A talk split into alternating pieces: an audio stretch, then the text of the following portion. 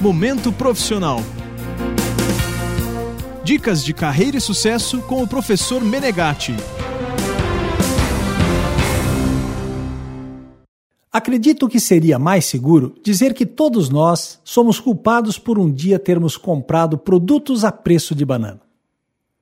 Você já deve ter visto algum anúncio de liquidação de sapato para mulheres, por exemplo. Lá estavam eles, preços especiais, só por um dia, queima total, redução para balanço. Magnífica liquidação.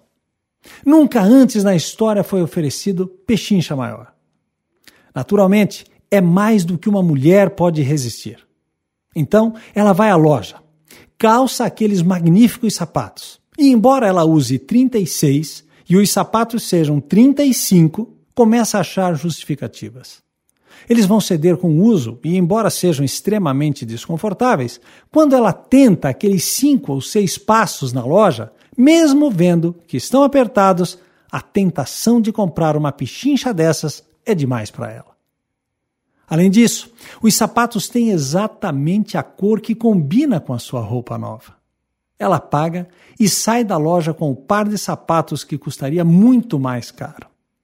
São tão bonitos que só vai usá-los na festa de lançamento do novo produto da empresa. É chegado o grande dia. Ela calça os sapatos e seus pés começam a reclamar.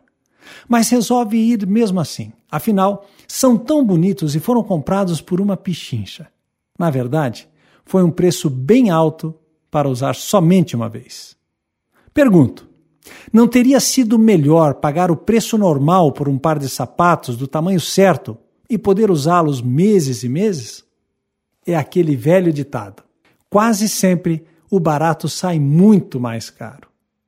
Quando lhe indagarem sobre seu produto, que o mesmo está com o preço acima do mercado, pergunte à pessoa que está comprando se ela está preocupada com o preço ou com o custo.